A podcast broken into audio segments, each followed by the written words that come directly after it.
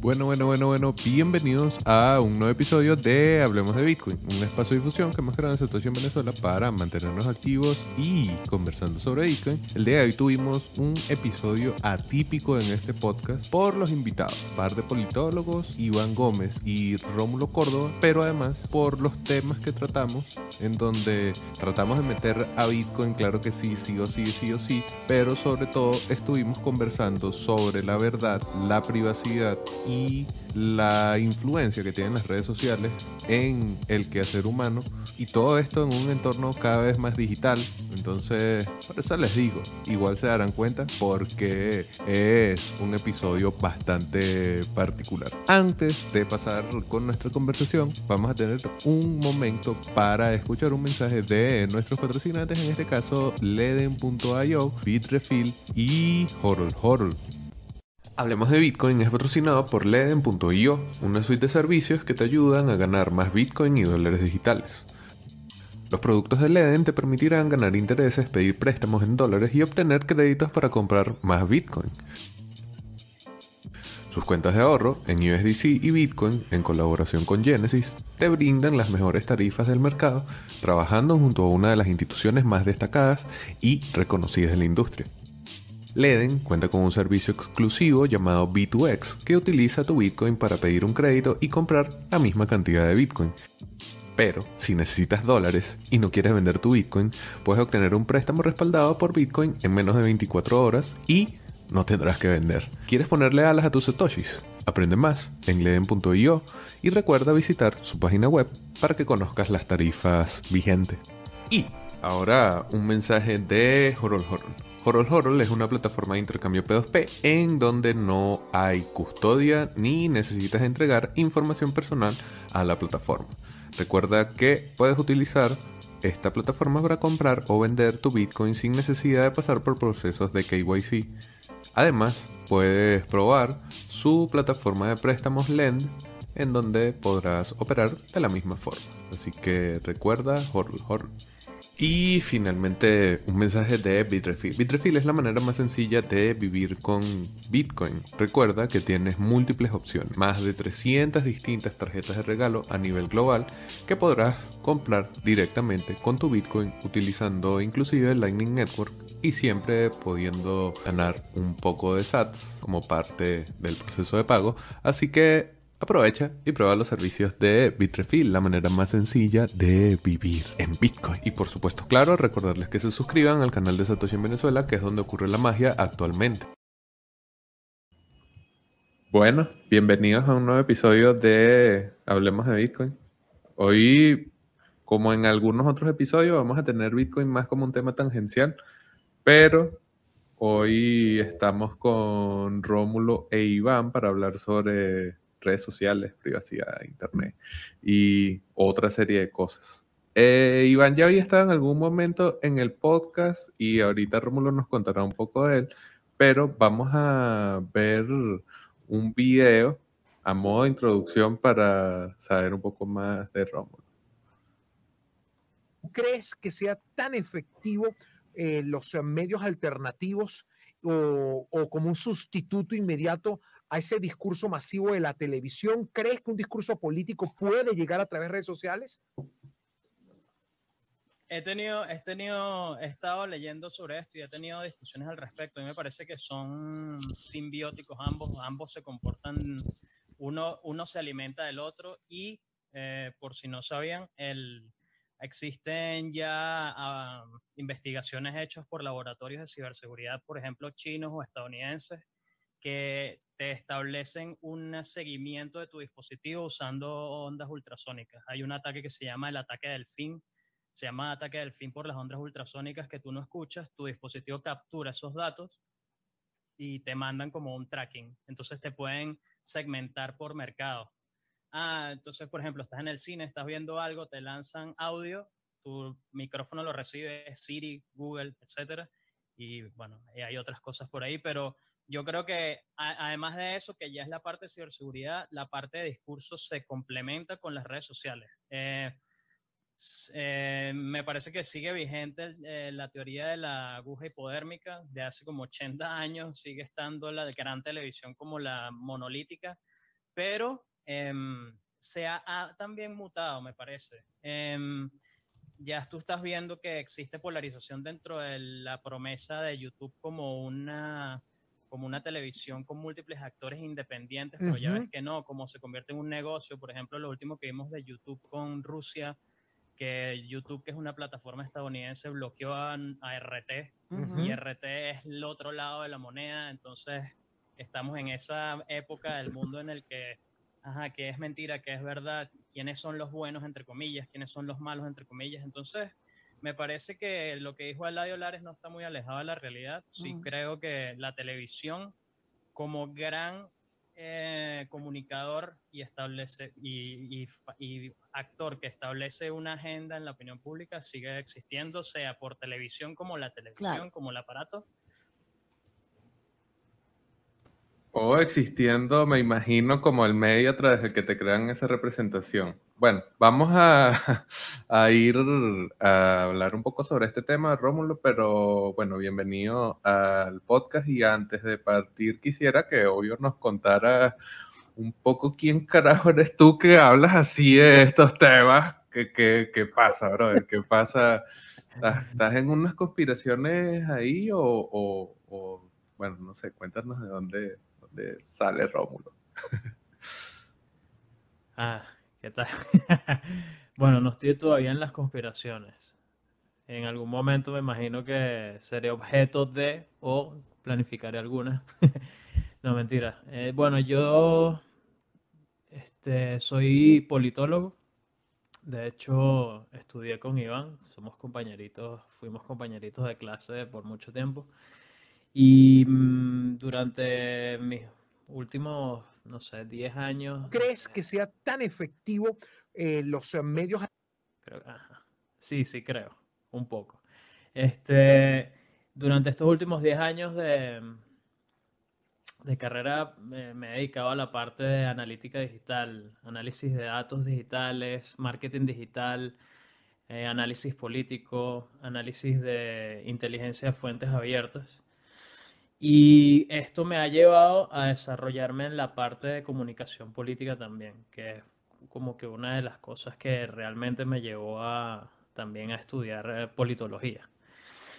Entonces, bueno, em, en realidad esto último que pusiste es como el resultado de, de observaciones que tú vas viendo dentro del campo profesional, por ejemplo el mío, que es de análisis de datos em, web em, principalmente. Y te das cuenta, si te vas metiendo cada vez más en el, rabbit hole, digamos, en el hoyo del, conejo de, este, de, este, de esta pata del conocimiento, te das cuenta de los, los problemas y los temas de privacidad que existen, entonces te vas metiendo cada vez más adentro y empiezas a tocar fibras de la ciberseguridad, hacking, etcétera, etcétera. Entonces, bueno, por eso es que puede ser que uno suene medio conspiranoico o conspirativo, pero sencillamente eso, pues soy una persona, un politólogo que se dedicó al marketing digital y me, tratando de entender todas las cosas que pasan. Nada, aquí estoy. Todo ok.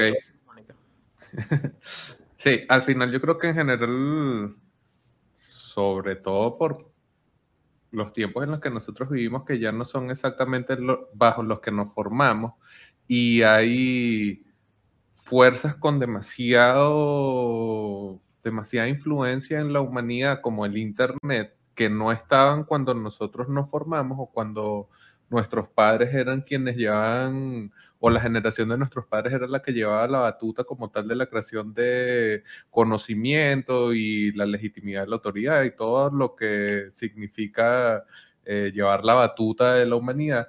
Y ahora, a pesar de que pareciera raro, en realidad va a ser cada vez más común que haya gente de, no sé, como carreras tradicionales. La politología siempre ha sido algo que nos ha acompañado. Pues no es así una ciencia muy loca, descabellada, New Age, ni nada, pero cuando comienzas a irte hacia el lado de lo digital, hacia el lado del Internet propiamente, uno ve este tipo de, nuevos profesionales, que bueno, también Iván, que también nos vas a contar un poco en qué andas por ahí, eh, es un, un, politólogo de ese estilo, ¿no? Enfocado en Bitcoin. Entonces, el entorno digital cobra cada vez más sentido para quien atiende los objetos políticos, los objetos de estudio desde una perspectiva política. Pero bueno, Iván, ¿qué tal? Bienvenido de nuevo a Hablemos de Bitcoin.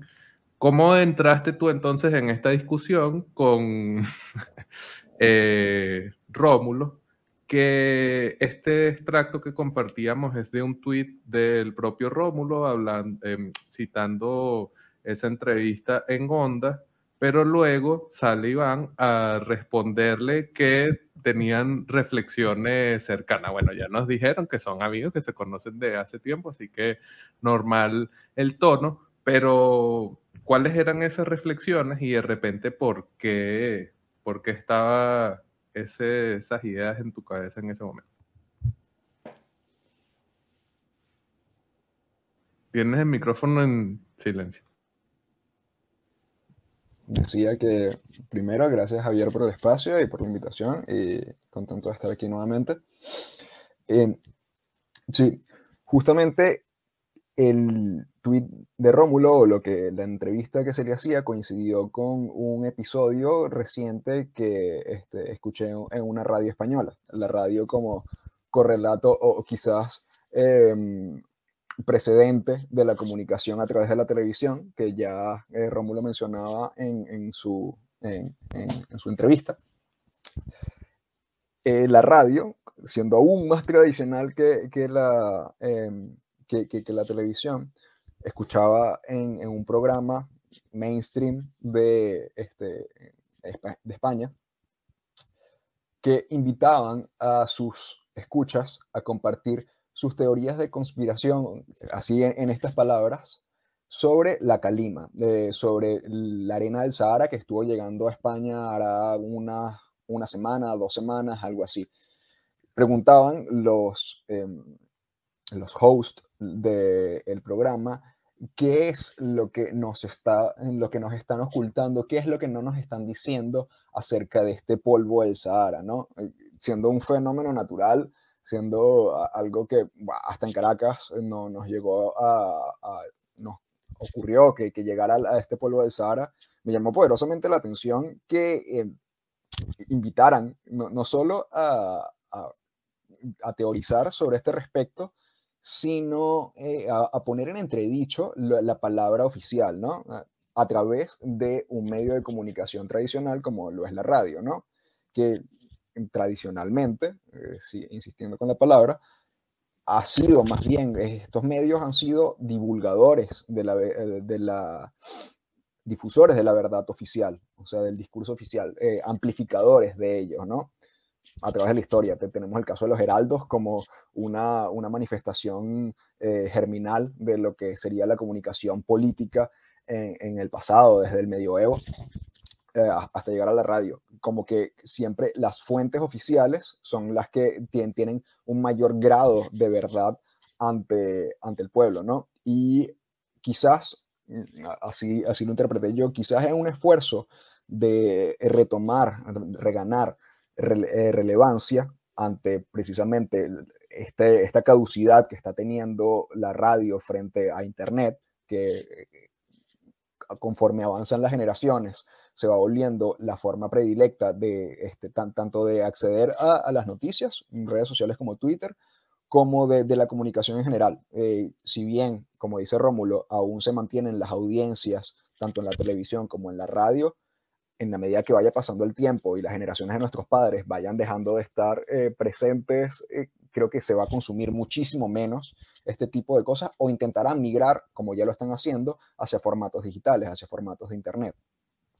Entonces, Twitter es como un nido de teorías de conspiración realmente y es algo que capta mucho la atención de la gente. YouTube también, todos los videos que tienen, eh, que hablan sobre teorías de conspiración tienen miles de likes y de, vistas y de verdad causa mucho revuelo. Y todo esto se enmarca dentro de todo este fenómeno de la posverdad, ¿no? De, cómo... Eh, de, el estatus en entredicho del discurso, tanto del discurso oficial como de eh, realmente tener la certeza de cuál es la correspondencia entre lo que se dice y lo real. Porque si nos ponemos a, definir verdad de alguna manera, eh, podríamos decir que de manera amplia, de manera general, que es lo que se dice, algo que se dice y que tiene, que tiene algún correlato con, con, lo real. Es algo que se dice sobre lo real, sobre las cosas del mundo, pero siempre está como a nivel de discurso y es, es una, una, confusión que suele haber muy frecuentemente entre verdad y realidad. La gente confunde mucho que, que algo sea verdad con que algo sea real. Eh, lo real siendo un, plano más ontológico, más, este, sobre las cosas, el ente mismo, y la verdad, algo que se dice sobre lo ente y que tiene correspondencia sobre las cosas. O sea, que, que el signo, lo que se dice, el discurso, tiene correspondencia sobre las cosas.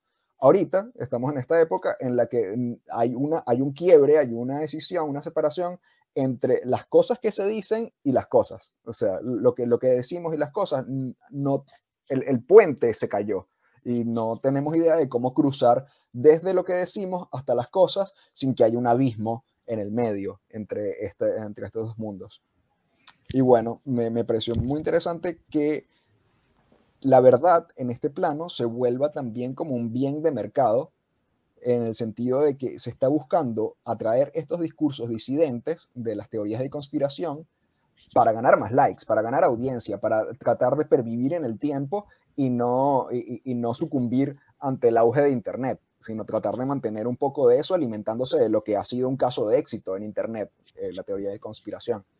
Entonces, eh, la, realmente la verdad o, el, discurso que gana preeminencia respecto a todos los, eh, la multiplicidad de narrativas existentes sobre las cosas, es aquel que, por un lado, se corresponda más con las creencias de la gente, de ahí el, lado religioso de la verdad, siempre es la verdad revelada, de alguna manera, este, y, que sea más atractivo, ¿no? Que, que, sea más em, picante y así ofrecerlo y ganar audiencia, likes, vistas, todo esto a, través de esto.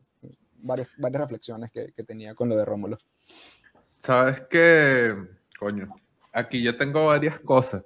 Eh, primero, y llegaremos allá, pero para ir metiendo una vez a Bitcoin por aquí, si de repente todos los que hacemos contenido, los que hablamos de esta mierda en Twitter o donde sea, no estamos sirviendo a la misma lógica en el mismo sentido con Bitcoin, eso lo hablaremos luego, pero directamente sobre esto, entonces, ¿a quién carajo le creo? ¿O en qué creo? Si estamos hablando de que los medios a través de los que tradicionalmente se ha llevado la información y que la verdad ha sido como un instrumento para darle cada vez mayor espacio masivo a esos medios que ahora están siendo relevados por otro esquema comunicacional que sería el Internet, donde pareciera que hay más acceso, a pesar de que para ese acceso, como decía Rómulo, tú estás pagando con tu atención,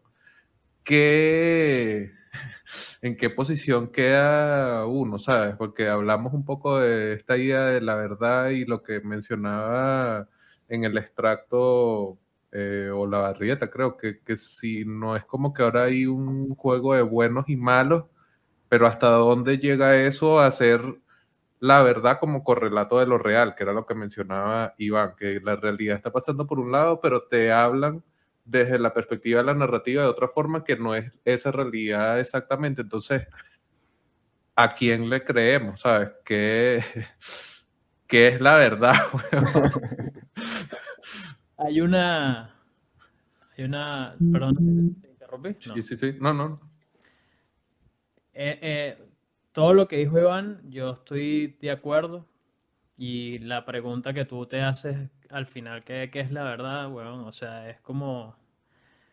Es el dolor de cabeza que yo tengo cada vez que entro en Twitter y, marico, o sea, hay veces que mi trabajo me toca saber qué, descifrar qué carajo es la verdad. En esa entrevista, hay, una, hay una parte en la que yo digo,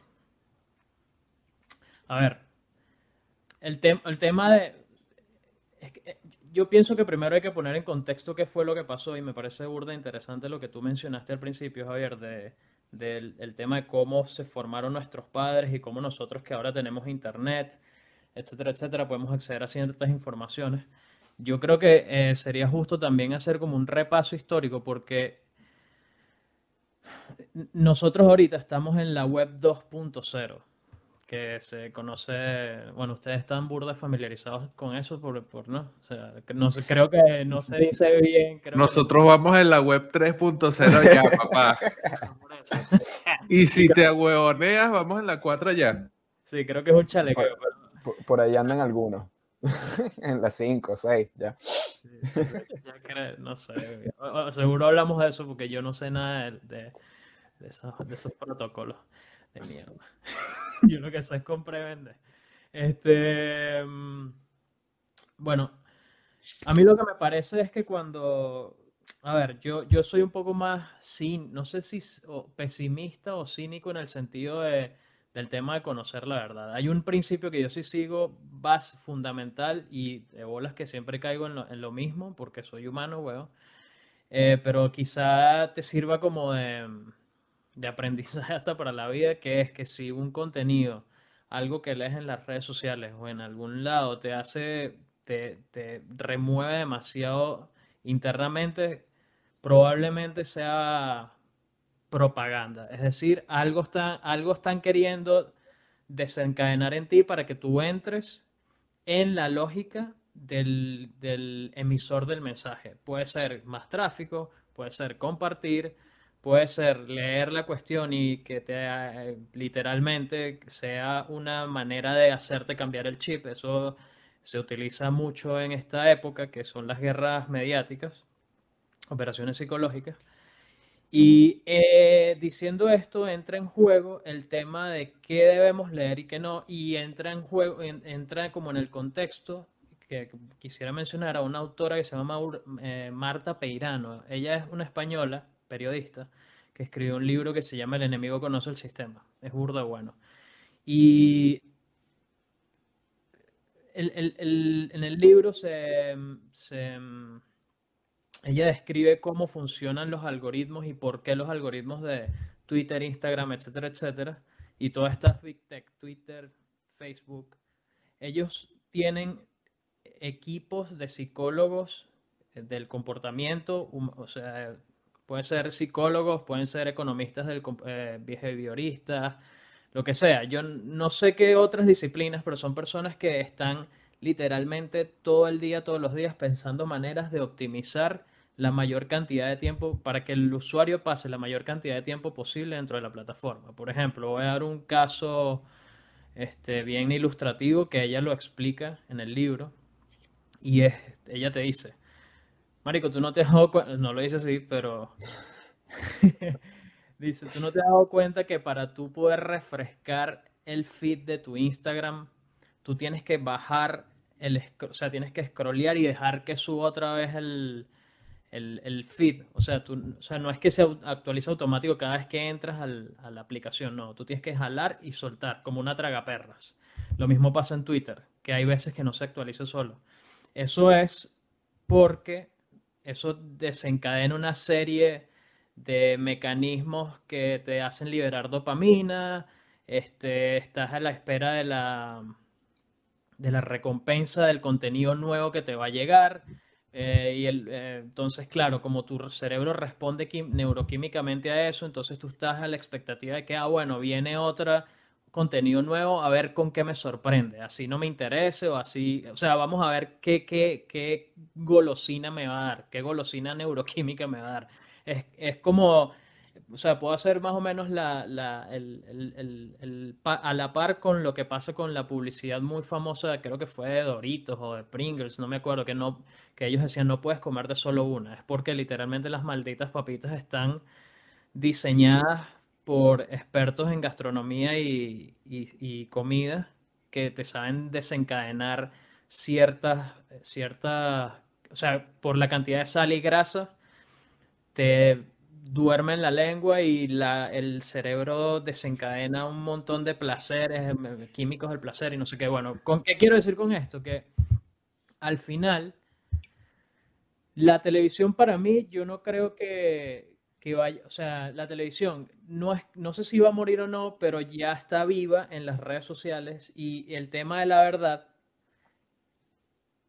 se, se, se compra, weón. O sea, se compra. Y, y, no, y, no, es solo en redes sociales, está en todos lados. Eso, eso es un problema grave, grave. A mí me parece súper grave porque permeó ya en, en, en, lo que tú mencionabas, Iván o Javier, no recuerdo, en todas las, las instituciones de autoridad de la sociedad, básicamente en todos nuestros tótems. Por ejemplo, tú ves que hay lobbies eh, dentro de Big Pharma, hay lobbies dentro de la misma academia, ves fenómenos como el p-hacking dentro de la academia, que es que fuerzan las probabilidades de, de que un experimento sea cierto o no. Entonces eso hace que los mismos científicos le digan a una farmacéutica grande o a un gobierno, mira, esto sí es verdad, está comprobado científicamente. O sea, la, la, como que la traducción o para que un estudio diga, está probado científicamente que esto hace esto, es que ese P, que es un valor estadístico, sea menor a 0,95. Entonces hay, eh, hay maneras de hackear esto, como de, de trampearlo. Eso es una esfera. La otra esfera es que ves grandes cadenas televisivas que se dieron cuenta del, de las primeras teorías conspirativas en los, chats de fringe, digamos, de Internet. Se dieron cuenta que ya había un potencial durísimo y que la gente tenía cada vez más seguidores y seguidos. que compraron todo eso. Para mí está demasiado difícil saber la verdad porque sea la televisión o no, sea quien sea, quien tenga real puede establecer verdad, es muy fácil, muy fácil. Y creo que eso ha sido, o sea, es tradicional, ojo, no es como que la verdad es una construcción absolutamente mm, eh, coincidente con lo real y que no es nuevo que los, los círculos de poder eh, puedan alcanzar a construir verdades de alcance masivo, pero lo que mencionamos y hemos venido comentando es que en este, esta evolución, este traspaso de los principales medios de comunicación y medios de difusión de esa verdad hacia un plano cada vez más digital, es más, no sencillo, porque ya escucharon a Rómulo diciéndonos quiénes son los que están trabajando haciendo esta optimización, pero sí es más plausible afectar de manera directa a quien al parecer es el consumidor final de esa verdad. ¿Qué es lo que estamos tratando de atender un poco, no? Que somos nosotros mismos.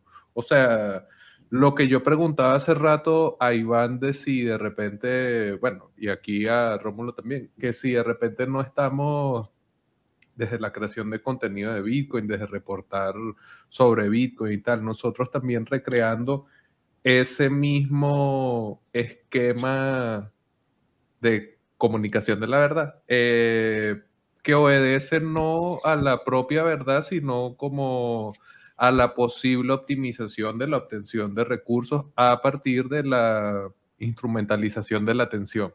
Antes de llegar allá a Bitcoin, vamos a ir un poco con esto de la atención porque me interesa, me interesa, ¿no? Porque acaba de mencionar Rómulo y, y, lo hemos comentado un par de veces, así como tangencialmente, el, los de teoristas de la conspiración venden, generan engagement, eh, generan interés. Pero ¿cuántas veces no hemos visto cómo la frontera de una teoría conspirativa se transforma en una verdad como una iglesia? Entonces, mierda, ¿cuál es ese proceso? Y cómo juega la atención del gran público en ese proceso de que una teoría conspirativa pase a volverse algo verdadero o y ahí pudiese estar Bitcoin en cierto sentido, que un concepto que está por fuera, entre comillas, de cómo funcionan las cosas, termina llegando a la conversación más mainstream, como en el caso de Bitcoin, de Satoshi y los cypherpunk. Ah, yo estoy transmitiendo ahorita desde El Salvador aquí porque en esta mierda adoptaron Bitcoin, ¿sabes? ¿Sabes? ¿Cómo es que la verdad llega a esos niveles? Pero bueno, o sea, primero lo de la atención. ¿Cómo, cómo juega la atención para que las vainas se vuelvan populares o impopulares, no sé. Igual, yo, no, me, no voy a meterme todavía con el tema de atención, creo que hay varios temas que, que, me gustaría tocar de, de, lo que han dicho y de lo que dijo Rómulo eh, en este momento. Sobre lo que preguntabas antes de el, del tránsito, a, o sea, de saber dónde hubo ese quiebre quizás o, o, dónde hubo esa mayor decisión entre, entre lo real y lo verdadero, entre las cosas y lo que se dice de las cosas. Eh, o sea, y, cómo eh, posicionarse uno como individuo frente a, toda la multiplicidad de discursos, eh, tanto contradictorios como coincidentes, que, a los que estamos expuestos. realmente creo que es algo bastante antiguo. Como decías tú, no, es algo que esté sucediendo ahorita en lo digital, sino que se exponenció.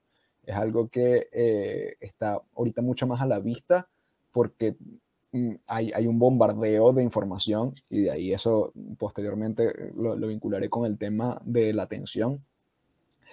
Pero eh, ya, ya cuando, por ejemplo, ya Dostoyevsky, por ejemplo, nos prevenía de, este tema. Eh, cuando ya no hay Dios, este, todo, todo está permitido. Lo, que habla de esto es que al final la religión es el discurso de verdad por excelencia la religión es, lo que la verdad revelada lo que eh, y la lectura de, la palabra de la palabra sagrada da como un piso común a partir del cual interactuar con el mundo no y, toda esta esta ética y esta moral que al final es es una práctica es como tú practicas la vida la ética eh, la, religión te lo daba de antemano y tú lo que para hacer para tener una vida verdadera o una vida eh, adecuada a la verdad o a la naturaleza, tenías que ser, una vida que cumpla con, los preceptos de, la religión. Al no haber religión, que es lo mismo que dice, eh, que, sucede con Nietzsche, este, no hay hechos, hay interpretaciones, como que no hay una referencia fundamental a partir de la cual vivir o a partir de la cual practicar la vida, este, sino que ya, queda eh, inmersa dentro de toda esta relatividad que mm, ya se, manifiesta a través de, también del discurso de la ciencia, el discurso científico que mencionaba Rómulo. No hay absolutos. Al no haber un absoluto del cual partir, eh, todo, todo es posible, todo está permitido y, todo eh, es, tiene potencial de verdad, ¿no? Todo tiene potencial de convertirse en, este, este, esta nueva sustitución del discurso religioso. ¿Quién, que ha tomado ese, ese lugar del discurso religioso? El discurso científico. El discurso científico, y lo vemos, lo vimos, lo hemos vivido eh, trágicamente eh, durante estos dos últimos años con todo el tema del COVID, eh, cómo a partir de la legitimidad que tiene el discurso científico actualmente como fuente última de verdad, se justifica cualquier, eh, se justifica cualquier sustracción de libertades, se, justifica cualquier, cualquier medida, aún este, em, anticonstitucional o, digamos, preconstitucional, porque es el momento en, el que se manifiesta la, soberanía, esa, esa cosa que no está ni dentro ni fuera de la ley, sino que, es, como dice Carl Schmitt, el soberano es, quien puede decretar el estado de excepción y el estado de excepción en este momento o en estos dos últimos años fue decretado a partir de o justificado, legitimado por el discurso de la ciencia. Entonces, es, e, e, es, bien curioso cómo estos, nuevos, estos nuevos sustitutos de, o, nuevas em, posibles manifestaciones del discurso religioso o del discurso de verdad van teniendo efectos prácticos en, la vida cotidiana y cómo eh, el, poder los toma. El, poder no, no solo eh, viéndolo de, como algo unitario, macizo, eh, el ejecutivo actuando de, verticalmente de arriba hacia abajo, ¿no? sino realmente fue algo y ha sido algo que es mucho más granular, está mucho más permeando la vida cotidiana y, precisamente ahí eh, el juego de las redes sociales ha, sido muy importante para también servir de, de eco a, la multiplicidad de discursos, pero también al, discurso oficial y a la, eh, el filtro de a, filtrar ciertos discursos y eh, eh, segmentar los discursos admisibles de los inadmisibles, excluir ciertos a través de toda esta cultura de la cancelación y la cultura de este, también la censura, de que ciertos discursos salgan con, o ciertas afirmaciones salgan con disclaimer y que diga que eh, esto es potencialmente falso a partir de esta, de, esta verdad científica. Que, que, no, estoy, no estoy poniendo a, a la ciencia como mentirosa ni nada de, de, eso, no creo que se interprete de esta manera, sino simplemente es como el, el, el, poder de fabricación de verdad quien lo ostenta en este momento. O sea, quien, quien tiene la, la autoridad. La autoridad como, por ejemplo, este, eh, digamos, eh, el saber socialmente reconocido. Este, antes lo detentaba eh, en el medioevo la iglesia. A partir de la creación del Estado es el, soberano que, quien mezcla la, autoridad y la potestas este, y, tiene tanto el poder como el discurso, el saber, el, poder y el saber socialmente reconocido que en el Estado. Ahorita también está migrando sobre todo a, la ciencia y la, ciencia es quien tiene eh, este, la, potestad de, tener la última palabra sobre qué debemos hacer y cómo debemos conocer. O sea, tanto a un nivel ético como a un nivel epistemológico, eh, epistémico, cómo conocemos y, qué es lo que en verdad puede conocerse. Entonces, en, las redes sociales esto se, difunde con mucha más em, facilidad y cada quien a, un nivel individual termina siendo eh, el, el discurso del poder siendo, o el poder transita a través de estas personas que replican el discurso. Y, bueno, se, van conformando tribus, ¿no? Tanto del discurso eh, disidente como el discurso oficial. Sin embargo, hay algo anterior a, eso, que es la información, que es lo que estabas mencionando tú. La información como informe, algo que da forma a algo a pesar de que haya discursos a favor y en contra, hay como eh, una agenda, hay, un tema que está puesto sobre la mesa sobre el cual se discute. No importa que haya multiplicidad de, información, de, interpretaciones, pero hay una canalización de cuál, qué es lo que vamos a discutir en este momento.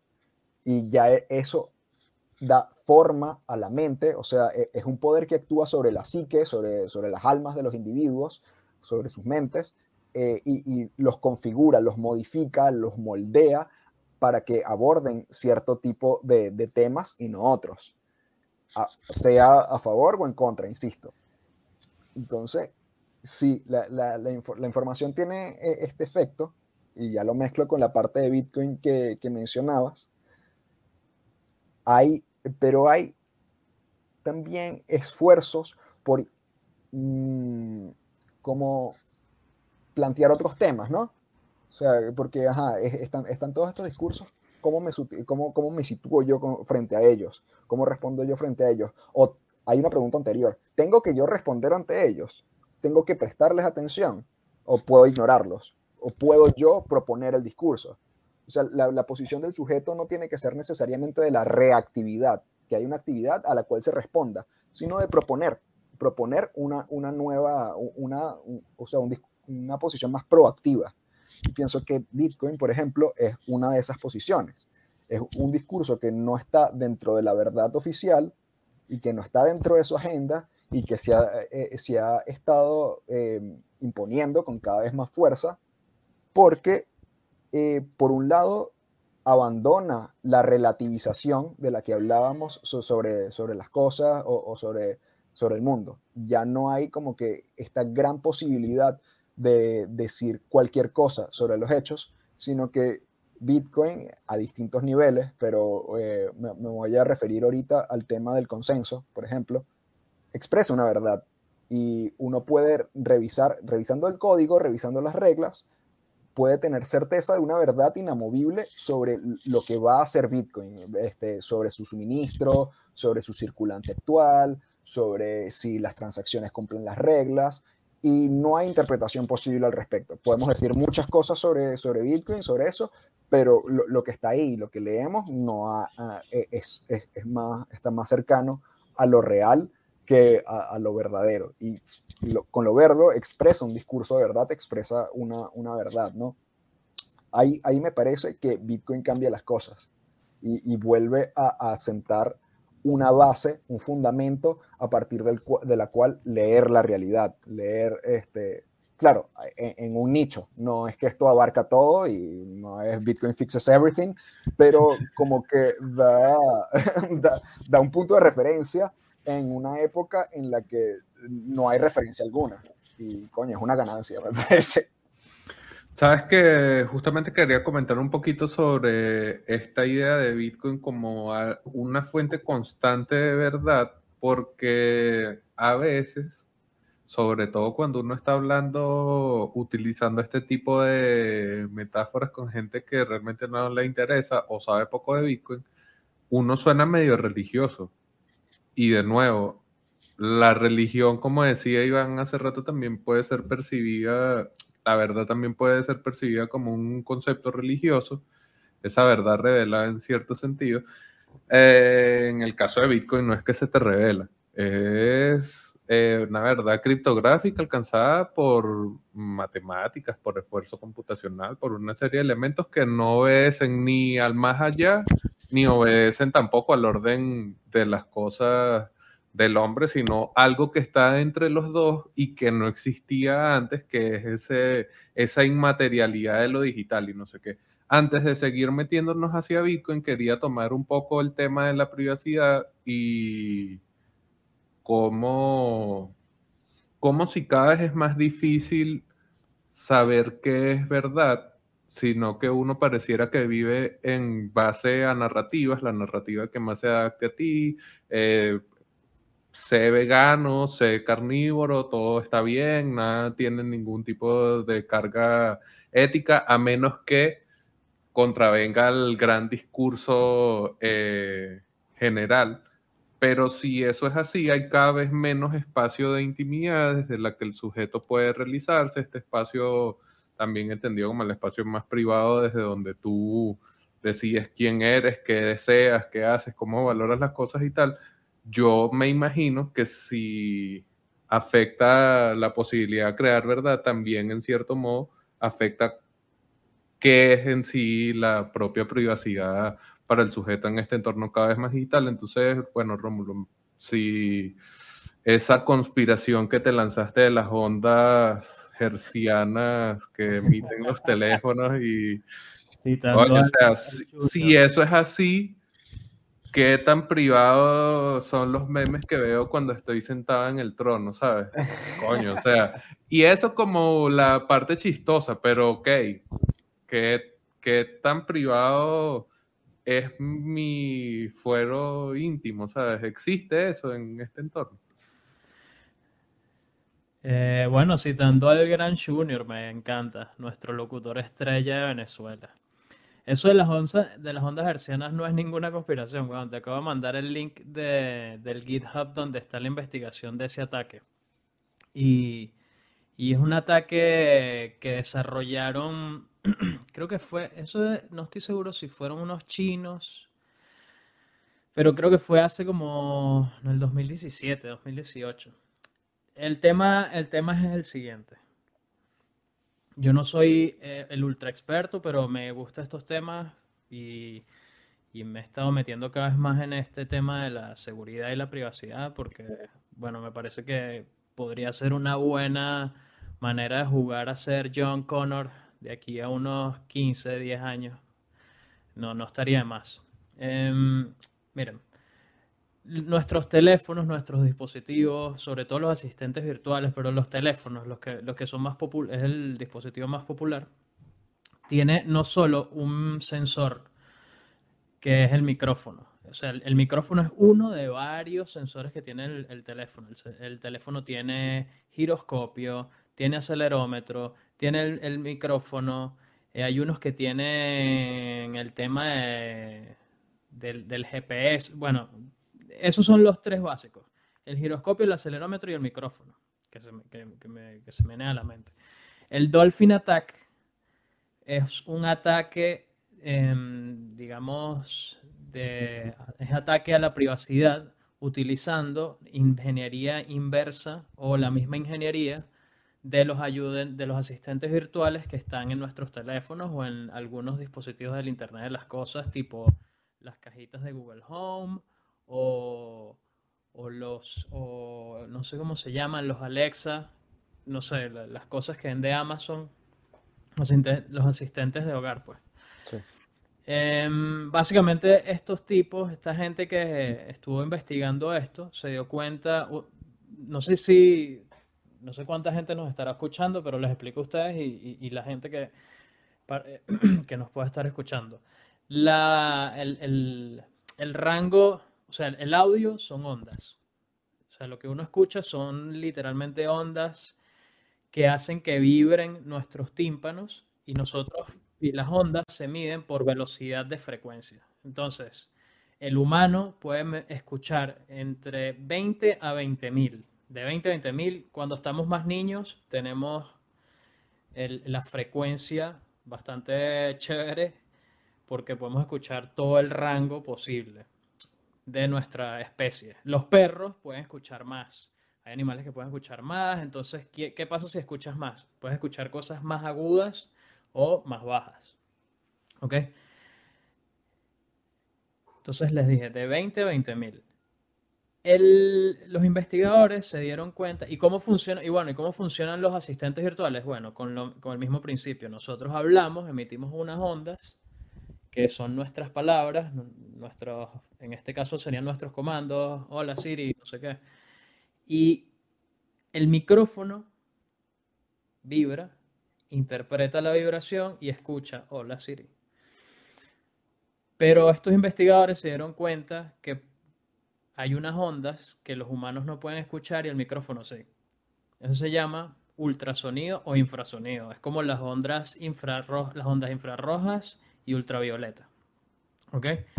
Entonces, se llama Dolphin Attack porque son ondas de ultrasonido que las mandan a más de 20.000, lo que les dije, a una frecuencia mayor a 20.000, el micrófono las agarra y les dice al, básicamente les dice al teléfono, hola Siri, toma este comando. Entonces, no sé, yo con el Dolphin Attack, yo puedo estar en el mismo, la misma habitación que tú, te lanzo el ataque, tú no escuchas que se está activando y el teléfono desarrolla, o sea, activa el micrófono, el micrófono procesa el comando y se ejecuta el comando.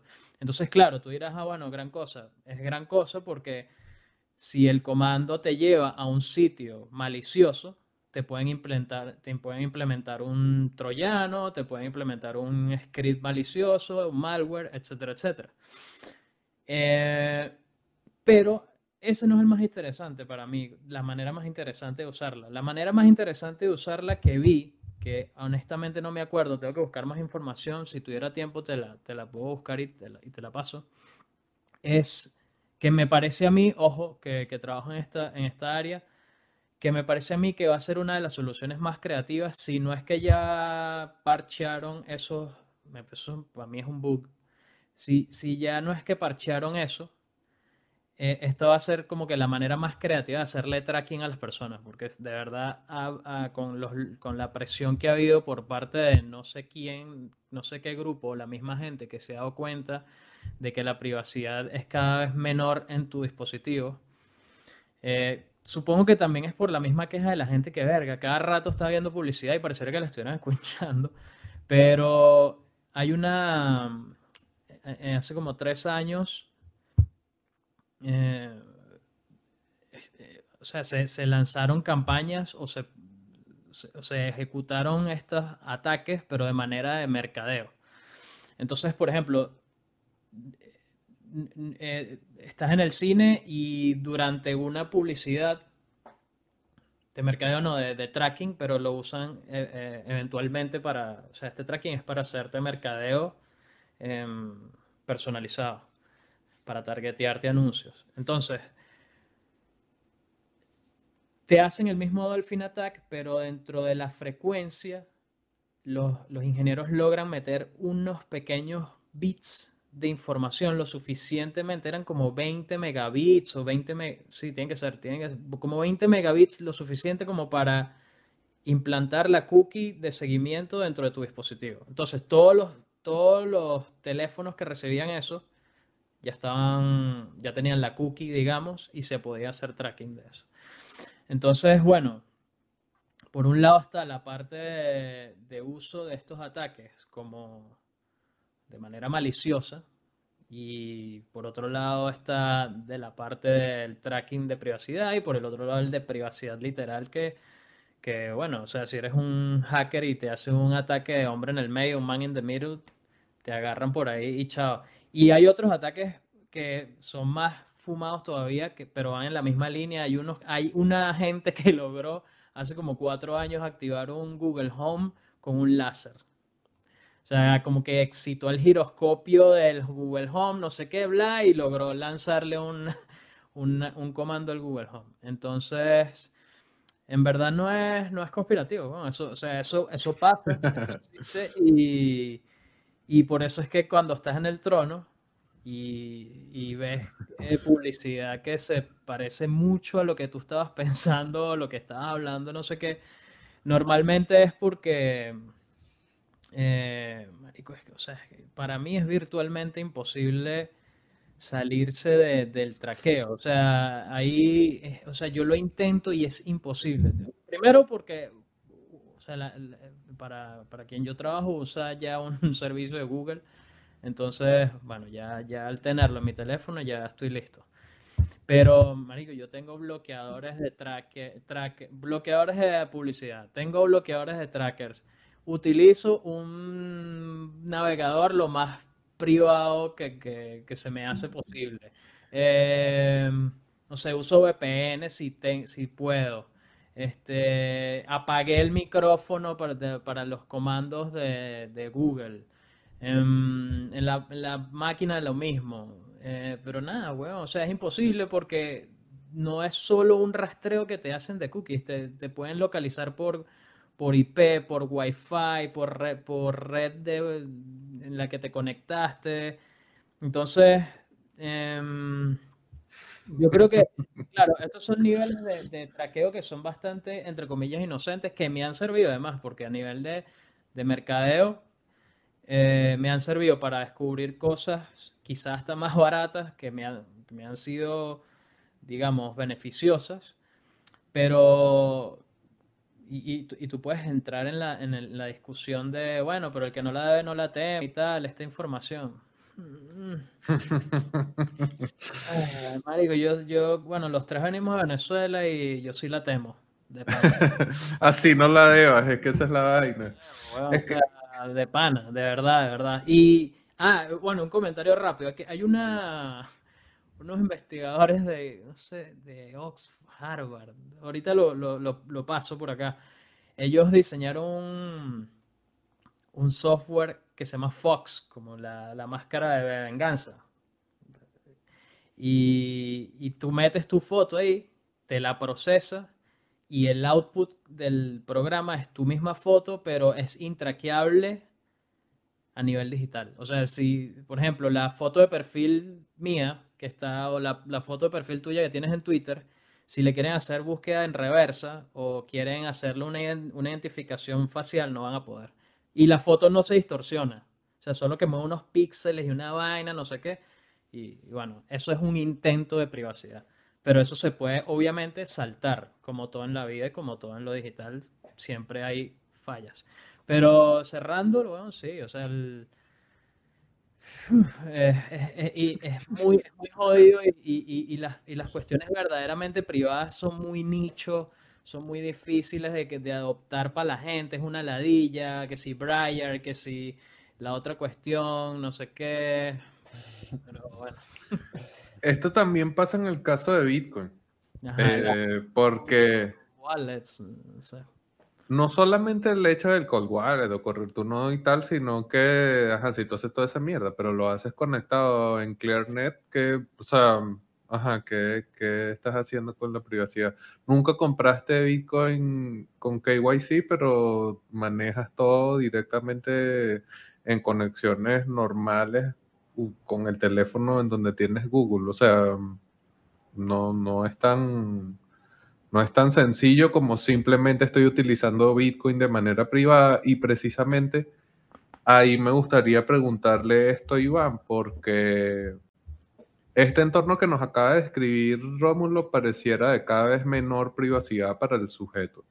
No solamente porque, y bueno, el entorno de la pandemia nos lo ha dejado bastante claro, no solamente porque el Estado puede cuando le dé la fucking gana meterse en tu vida hasta niveles que nunca hubiésemos sospechado en países en donde menos que menos nos lo hubiésemos esperado. Tengo en la mente, por supuesto, a Canadá, obviamente. Yo no pensaba que se iban a poner así como se pusieron. Pero no solamente es esa esfera del poder, sino además el propio interno digital, en donde el panorama no es muy privado ni absolutamente muy pro privacidad. Y Rómulo lo acaba de decir, utilizar el Internet de manera privada es difícil eso también está pasando en Bitcoin. Entonces, ¿cómo, ¿cómo es el tema de la privacidad del lado de Bitcoin, que es un activo nativo digital? O sea, que todo lo que hemos dicho es que si nuestros padres se formaron o nuestra propia formación, eso vale verga porque es un activo directamente insertado en el mundo digital y que además está también eh, expuesto a todas estas posibles vulneraciones a la privacidad. ¿De qué manera ese entorno cada vez menos amistoso con la privacidad puede incidir en un activo digital que busca darte soberanía, pero que si no lo puedes utilizar de manera privada realmente, de manera privada en donde tú sabes qué información realmente estás revelando sobre la actividad económica que realizas con Bitcoin, si eso es cada vez más difícil, ¿cómo es que realmente vas a alcanzar soberanía, no? O sea, no sé, espero que tenga sentido esta, pregunta. sí, sí, sí, tiene, sí tiene sentido. Este, y creo que tiene que ver con tu pregunta anterior respecto a, a, qué pasa con, con, toda esta, o cuáles son las consecuencias de, de, que, no haya, de que no haya privacidad. Em,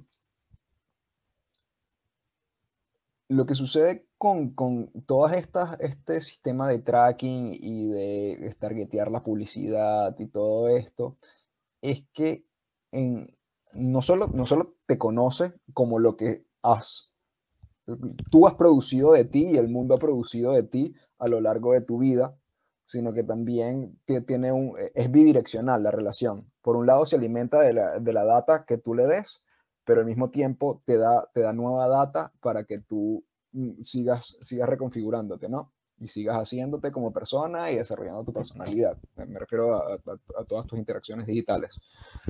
Em, y esto tiene el último objetivo de eh, producir subjetividades, ¿no? De, modificar tu conducta y orientarla a, cierto tipo de cosas y no a otras. De ahí, volviendo al tema de la atención. O sea, captar tu atención es, eh, se trata de basarse en las preferencias que tú ya has demostrado, pero al mismo tiempo eh, jalarla para que se adapte a, cierta otra intención o o a cierto otro objetivo.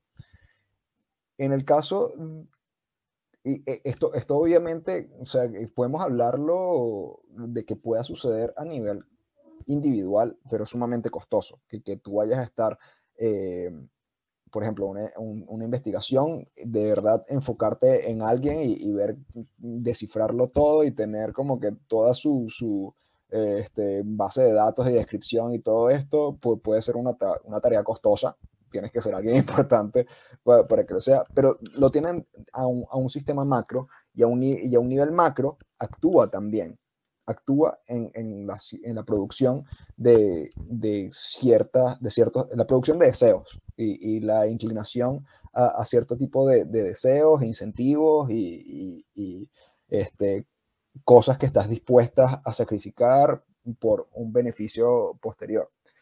Probablemente en la época de, nuestros padres, que mencionamos ya varias veces, ellos no hubieran estado tan dispuestos como nuestra generación a sacrificar eh, la, privacidad a cambio de un beneficio como, como suele ser la comodidad, para, para resumir y englobar lo que, lo que, eh, cuál, cuál, es el trade-off, ¿no? ¿Cuál es lo, qué es lo que se gana generalmente cuando se sacrifica eh, este, la, la, privacidad? Conveniencia.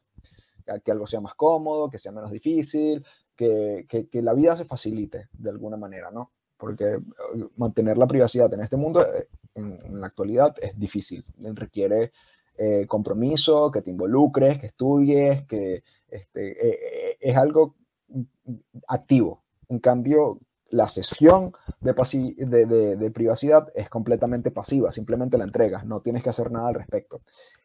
Y hemos normalizado esto a tal punto, la, y a partir de todo este discurso de, de, que todos nos escuchan y que todos nos siguen y que ya todo está revelado, que simplemente eh, eh, lo, que, lo que ha producido esto en la mayoría de las subjetividades, la subjetividad que ha producido es un, sujeto pasivo, un sujeto que, que no tiene, eh, no considera de valor la, la privacidad, que este, está dispuesto por esto de que el que no la debe no la teme, a entregar su, su, información valiosa y, también con, con, esta, con esta relativización de la moral también eh, se pone entredicho que es realmente lo valioso, ¿no? Mm, quizás hace unos 10 años que, que, se difundiera o que se divulgaran, que se filtraran unos desnudos de, de, alguien era escandaloso. Actualmente ya se ha normalizado, ya no es tan, tan importante, ya casi no es noticia. Y es precisamente por esto, porque hay, una, hay, hay, una producción de discurso y de normalización de, que, que, que va cada vez cediendo y estirando la arruga un poco más, más allá, ¿no? Y, eh, está, eh, los sujetos están cada vez más dispuestos a, a ceder su, libertad y su privacidad a partir de esto, porque queremos, hemos, hemos hecho una sociedad algodonada, una sociedad que, que quiere estar dispuesto, eh, que, que, quiere todo cómodo, que quiere todo inmediato, que quiere todo rápido.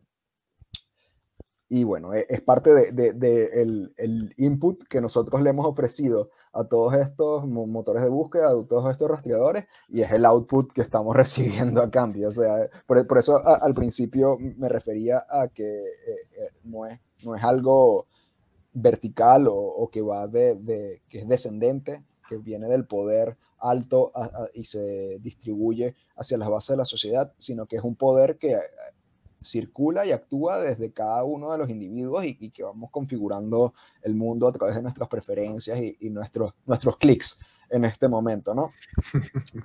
eh, y en, en, el caso, en el caso de Bitcoin funciona de la misma manera. La mayoría de la gente que, que entra a, a esto al principio generalmente movido por, por, la parte especulativa, no repara en esto porque ya forma parte de la subjetividad masiva que se ha, ha configurado en el mundo. Entonces, eh, es, es, un, hay una batalla mucho anterior y mucho más como mm,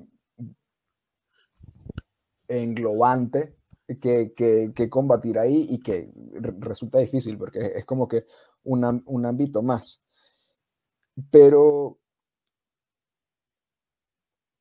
o sea, a, a, mí me preocupa realmente como, como usuario de Bitcoin, me preocupa también eh, eh, porque es algo que se ve dentro de la misma comunidad.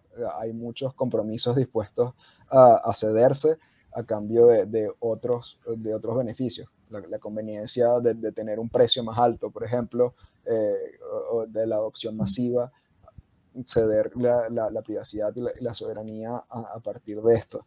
Y yo, yo, siento que es una pendiente resbaladiza, realmente, algo, algo y un poco difícil de, de frenar, porque si, si, no hay privacidad a, a nivel de, de, protocolo, la probabilidad de que más gente eh, se, se, dedique activamente a esto por cómo hemos configurado a, a la sociedad es difícil.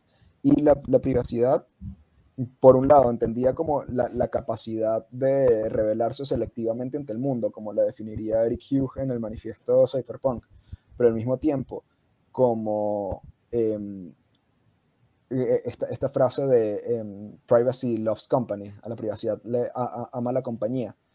Entre más gente esté dispuesta a revelarse, no selectivamente, sino abiertamente al mundo, se reduce el set de anonimato de, de todos los que sí este, estén trabajando por ello, ¿no? Entonces son, son cada vez más visibles.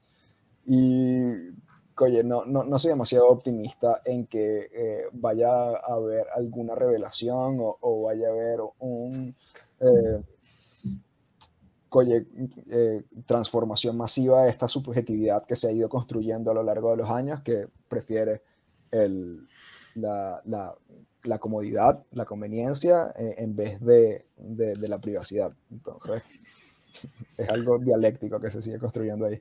Yo creo que no, o sea, y sobre todo en el ámbito de Bitcoin, que es lo que más me atañe a mí, eh, no creo que vayamos a ver la privacidad como una bandera de interés para la, entre comillas, adopción masiva. No veo que la adopción masiva tal y como se ha no sé, dibujado desde ciertas empresas o ciertos productos tenga absolutamente nada que ver con ese ideal de privacidad que claro que sí se respira en cada página del, libro blanco de Bitcoin. No creo que ya estemos en ese mismo tiempo. Ojo que espero que esa posible captura por parte de los estados vía cada vez más profundos políticas de KYC, vía enforzar la travel rule, vía muchos otros mecanismos que no atañen directamente al uso de redes sociales, pero que también están relacionados,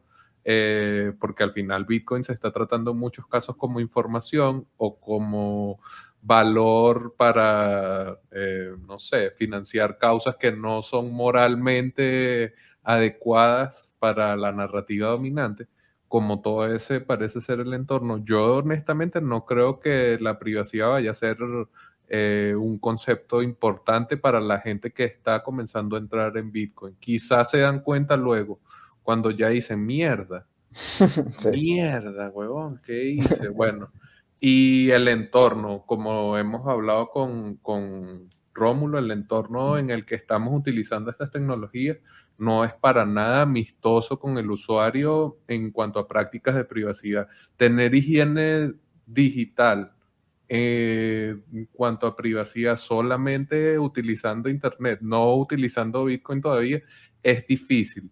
Ahora súmale a ese escenario la idea de además tener higiene financiero a la hora de utilizar y seleccionar eh, las UTX o que tienes que seleccionar para las transacciones y tal. O sea, son niveles difíciles. Nadie está diciendo que no lo hagas. Si de pana tú quieres ser un usuario privado, tienes que ponerle esfuerzo. No es, no, no es como para desincentivar esa posibilidad, pero sí que es un escenario cada vez más difícil y pareciera que dentro de esa creación de verdades que habíamos discutido antes, y ahora que lo acabo de decir, capaz yo también estoy siendo un instrumento de eso, lo que se quiere es convencer de que efectivamente está jodido ser privado en Internet. Capaz lo acabo de decir yo mismo y me incoaron esa idea y estoy aquí reforzándoles. Bueno, puedes utilizar Bitcoin de manera privada y el Internet también. Es jodido, pero se puede.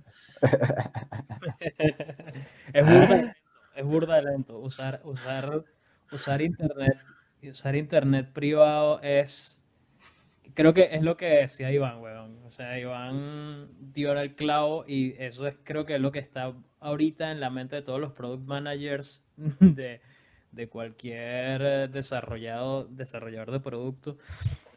Eh, es el tema de la conveniencia, marico. Yo creo que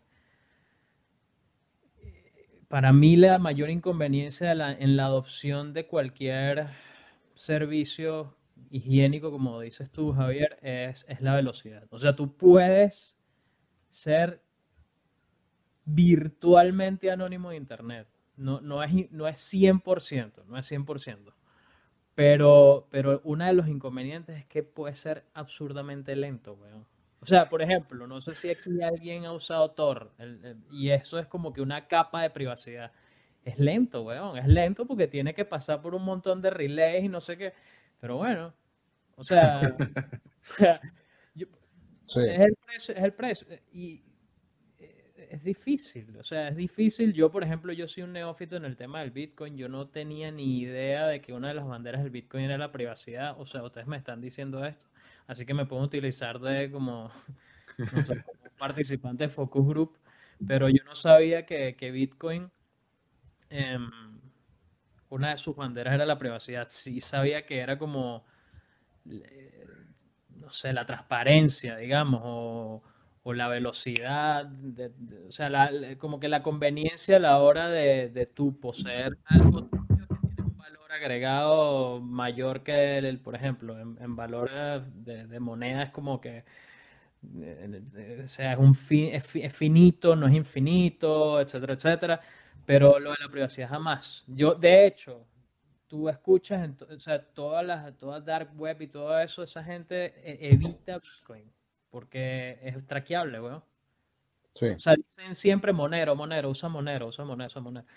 Entonces, no sabía que Bitcoin Coño, es que Monero está tratando de satisfacer la parte de la transparencia de Bitcoin poniendo eso que mencionaba Iván hace poco de que en Bitcoin no hay privacidad en el protocolo propiamente, sino que hay elementos dentro del protocolo que te permiten hacer gastos privados. En cambio, Monero está directamente en el protocolo, inclusive no puedes saber quién me envía cuánto, a dónde, no sé qué. Tiene una serie de otros elementos de privacidad que realmente están enfocados es en atender eso. En el caso de Bitcoin y parte del libro blanco hablando algo así como que las transacciones financieras necesitan ese elemento de privacidad porque tú eh, puedes tener un dinero del que no tengas que entregar información personal para nada y era como un interés recurrente de esos tiempos eh, previos al nacimiento de Bitcoin, sobre todo los intereses de los cypherpunk, de crear algo que pudieses utilizar de manera privada